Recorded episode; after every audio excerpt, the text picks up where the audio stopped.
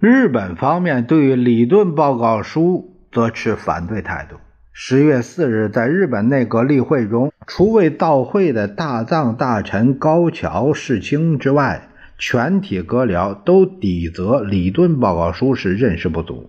反对最激烈的是日本陆军，故而陆军大臣荒木贞夫大骂报告书只是一纸旅行记。又据十月五日《满洲报》。呃，刊载东京电讯，日本陆军对于报告书中所指出的九一八事变是日本有计划的行动一节大为愤激，表示这是对皇军的一种侮辱，是越权行为，要对该报告加以痛击，使至于体无完肤。随后，蒋介石接到驻日公使蒋作斌发来两份电报，报告说。日本有坚持贯彻其承认为满洲国的打算。日本以理顿报告书十原则的第十项中所指中国政治不稳定为论据，四言如将满洲还给中国，则只会是自私义愤。又据驻东京各领事馆人员观察，日本即使拒绝李顿报告书。国联对之也无可奈何，问题将会拖延下去，并深为中国叹息。十二日，据外国电讯，日本政府对于理论报告书将向国际联盟提出如下的意见：第一，国联以静观今后满洲国之发展；第二，日本之国策为，假使国联第三国有介入满洲国之事。即一概予以排斥。第三，调查团之调查应对解决满洲问题有所贡献，乃其报告则认识不足而有欠公平，以至于对问题的解决更增加了纠纷。至此，中国国内更需有所警醒。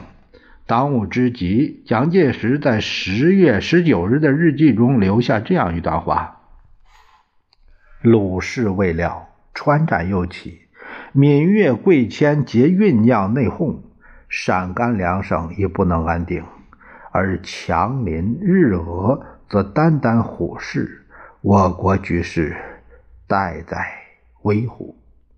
至我中央如能专心整顿内部。”确定防止内战政策，则对内对外皆有余裕，不仅反动内奸不敢跋扈，即强敌暴寇亦无如我何也？吾为患我国人，乃在醉梦中耳。世界各国对国联里顿代表团报告书的反应纷纷不一。据华盛顿报道，美国政府对于报告书中肯定中国在东北的主权与好评，并且认为其精神是和美国国务卿史丁生不承认凭借武力获得权力领土的方针一致，为之大致表示满意。英国的执政党保守党。一向对日本持妥协态度，因此对于报告书所建议的中日双方互相谅解、进行协商，并促进两国交涉之点表示满意。但反对党的自由党持严厉的见解，认为调查团应对日本采取断然态度，而报告书表现得很软弱，顾虑太多。苏联始终是依据本国利益为中心评价，其政府机关报《消息报》指责报告书是日本帝国主义及其竞争者相互妥协的产物。表面上承认中国主权，实则不是以满洲为日本单独的殖民地，而是要使之成为日本与国际帝国主义者共有的殖民地。暗示报告书的意见是对苏联在东北的野心有所不利。法国政府当局对于里顿报告书表示称赞，但舆论都持批判态度，甚至有酷评说报告书本身不免有两个矛盾之处：其一为一方面主张中国完全自立，另一方面认为应受监护；其二是认为中日两国不能融洽，又以两国相互妥协。显然，报告书可得以证明，就是恢复旧日状况，乃为不可能之事。德国自第一次世界大战以后，深受国际压力之苦，因而其国内新闻言论异口同声批判国联，同情中国。其论评有谓徒托空言，毫无政治上的意义。日本业经造成满洲国的继承事实，报告书已毫无价值，国联的一个骗局。十月十七日，蒋介石以军事委员会委员长的地位，正式对李顿报告书提出意见如下：他说，在目前情势之下，中国政府为取得国联及一般国际舆论之同情起见，对于报告书自宜采取温和态度，不可表示过度之反抗。同时，不能不注意以下的几项事实：第一，调查团报告。至少尚需经过两度审议，这是十九国委员会及国联大会的审议。在未达最终决定前，中国政府自上须为最大之努力以其改正。第二。就目前情势观察，除非列强对日有执行经济武力制裁之决议，或日本国内有不利于军阀之重大变化发生，日本绝不接受调查团报告。但以上两种情势，现实均无实现之希望。因此，中国纵表示愿意让步，仍无济于中日纠纷之解决，图图为将来交涉或行动上。增加拘束，且将引起国内重大攻击。第三，国民党对外政策在求民族之解放，对于东三省事件之解决，如完全不顾此种立场，则本党信用、本党所领导之不平等条约废除运动将遭受重大打击。第四，调查团报告书在前八章。陈述事实时虽属公允，在九十两章建议解决方案时，完全注重日本之希望，其在东三省之实力，而将九一八以来事变之责任弃之不顾，为国联公约、非战公约、九国公约之尊严祭，为国联之威信祭，为远东及世界永久和平祭，五国均不能不要求国联。为必要之修正。至于必要之修正，乃为仿制中国在东北的完整主权与行政受到国际约束，以及不能默认日本平视武力所造成之情势。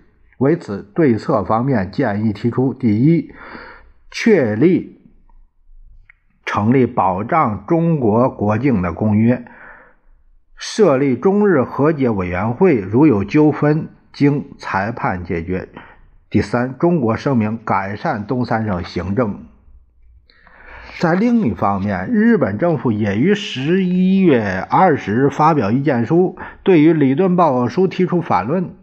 其内容只是反复搬出其过去那一套毫不讲理的说法。大致的要点是这样的：说张学良。自与国民政府接近以来，对于日本在满洲权益的压迫愈激烈，招致严重紧张状态。九月十八日事件乃在此紧迫气氛下所产生。日本军队的行动并未超越自卫权。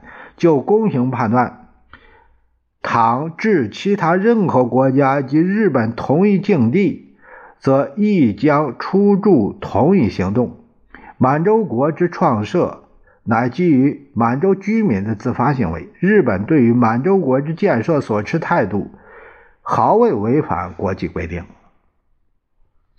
在报告书第九章之中，一般原则第十项之规定，就是对于中国的国际合作将中有治整个中国及国际管理之余，复次第十章中有关满洲之诸项建议，亦将为满洲招致近似国际管理的情况，乃为满洲国以为日本之所不能接受。乃当国际联盟召开会议审议理顿报告书的时候，日本政府方面特派前任南满铁道会社的社长，属于政友会的众议员松冈洋右为首席代表。松冈前在同一年，就是三二年二月间进行幺二八。淞沪事变的停战交涉时，也为日方代表呃之一。虽对于达成协议不无贡献，实则是一个著名的对华强硬论者。中国方面决定派遣首席代表严惠庆，加以顾维钧、郭泰祺为其助手。严惠庆为驻美公使，顾维钧为前任外交部长。曾参加李顿调查团工作，郭泰祺为外交部次长，并曾为上海停战交涉代表。于是，东北问题乃被再度提到国联舞台进行讨论。蒋介石就任国民政府军事委员会委员长兼总参谋长，是在三月十八日。而日本傀儡政权的满洲国已在十天之前宣称建国，又一二八事变的停战会议，则是在蒋介石就任的第二天举行于上海。就任之后，蒋介石首先着手的计划是对于共军的讨伐。由于为求举国一致，抵御日本军阀的外患，首先必须安定内部。事故攘外必先安内的政策，实为当务之急。现在我们国家正是内忧外患相逼之时，一方面国内有狂暴的土匪，天天拼命的杀人放火；另一方面，国外有日本帝国主义，天天向猛烈的侵略。日寇赶来侵略我们的土地，甚至公然要来灭亡我们整个国家。就是我们国内有土匪扰乱，不能统一，我们由内乱招致外侮是必然的。反过来说，只要能够正来清源，先将这个心腹之患彻底消除，那么外面的皮肤小病一定不成问题。各位都知道。无论我们怎么强大的武力，如果遭到腹背受敌、内外夹攻、前后方都告危机，那是没有不失败的。所以，我们不先安内而要求攘外，在战略上、理论上说，都是居于失败之地。日本人侵略是外来的，好像是从皮肤上渐渐溃烂的毒疮。土匪捣乱是内发的，如同内脏有了毛病，这实在是心腹之患。因为这个内疾不除，外来的毛病就不能医好，而且就算医好，还是无济于事。到最后，病人还是要断送在这个心腹内疾。当时共军活跃的地区就是河南、湖北、安徽边境，在这一带三个苏区。徐向前所率领的第四方面军八万，贺龙的第二军团四万，孔贺宠的湘鄂赣军两万，合计是二十四个师，约十四万共军。对于输要城市的武汉地区，有远远合围的态势。他们遵循以农村包围城市的叛乱方针，各军相互。联系呼应，发动自卫队、游击队，在山岳地区、农村地区到处窜扰。这些共军虽然武器不足，但却拥有马克思号以及列宁号飞机两架，可见有相当的实力。五月二十一日，蒋介石亲自兼任豫鄂皖三省剿匪总司令，着手剿共。副总司令李济深动员兵力二十五个师、七个旅，包括骑兵旅以及川军王灵基所部。新年降临的一九三三年元旦，政府军之中以陈诚为总指挥的中路军，遵照总司令部的计划，在中央苏区的北方展开行动。首先肃清金溪附近共军，巩固临川，即以主力南下，向政府军桥头堡之一的南城增援。此时，共军则严阵以待。元月四日夜晚，在南城北方的。黄师渡集结兵力万余人，趁风雨之际突然袭击政府军第五师周士达旅侧翼。在这一次突袭中，旅长周士达失踪，该旅官兵伤亡过万，损失甚重。五日，金溪被匪军攻陷。六日，你夺回金溪的政府军再遭突袭，被首尾切断，更失掉了湖湾。继之，共军主力三万人，更于九日进袭中路军根据地临川，就是抚州。第二天十日，被中路军邀击而退往金溪方面。其后，政府军重整态势，夺回金溪，是在元月底之时。元月二十七日。蒋介石以军事委员会委员长身份为督斥剿共战事，由南京前往江西。三十日，在南昌的国民党江西省党部演讲，分析战况，并说明内心的准备。啊，他说：“今天本席到南昌来，和诸位共同清剿赤匪。”关于最近剿匪情形，据今天早晨的报告，我们的军队昨天就是二十九日已经占领金溪，来降的匪众及其他的官长都很多。今天我们可以继续进到黄石渡。最近他们知道我军将要全线开始出击，所以匪军自二十六日向南溃退，打败赤匪本来是没有多大问题。不过能不能根本消灭他们？就要看我们本身，尤其是江西各地方的民众、地方政府、本党同志有没有与赤匪做殊死作战的决心，完成剿匪任务，才不愧做一个江西革命的青年。第二天就是三十一日，在南昌举行剿匪军事会议，重新决定围剿匪军的作战计划。二月六日，蒋介石决定自兼。江西省剿匪总司令选于南昌设置行营，统一指挥剿匪军事。可是，在这个期间，日本侵略华北的外患日益显露。元月三日，关东军攻陷山海关；二月中旬，开始做进犯热河的准备。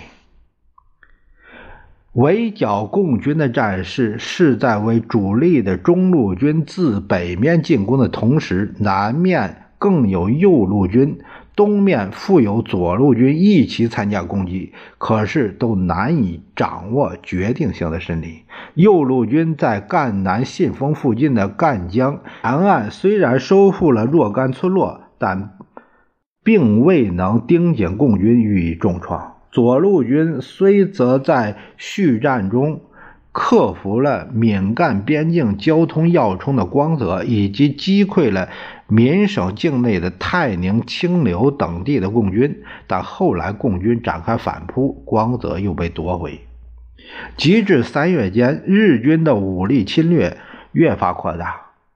热河省省会承德于四日实现，三天之后。进犯到北平重要屏障的万里长城，与中国守军激烈冲突。在紧迫的华北形势之下，剿共战争自不可能坚持继续下去。蒋总统乃不得已于六日离开南昌行营，前往河北保定，指挥抗日军事。围剿共军的政府军已颇多调往华北。及至四月底，第四次剿共战争遂又半途而废。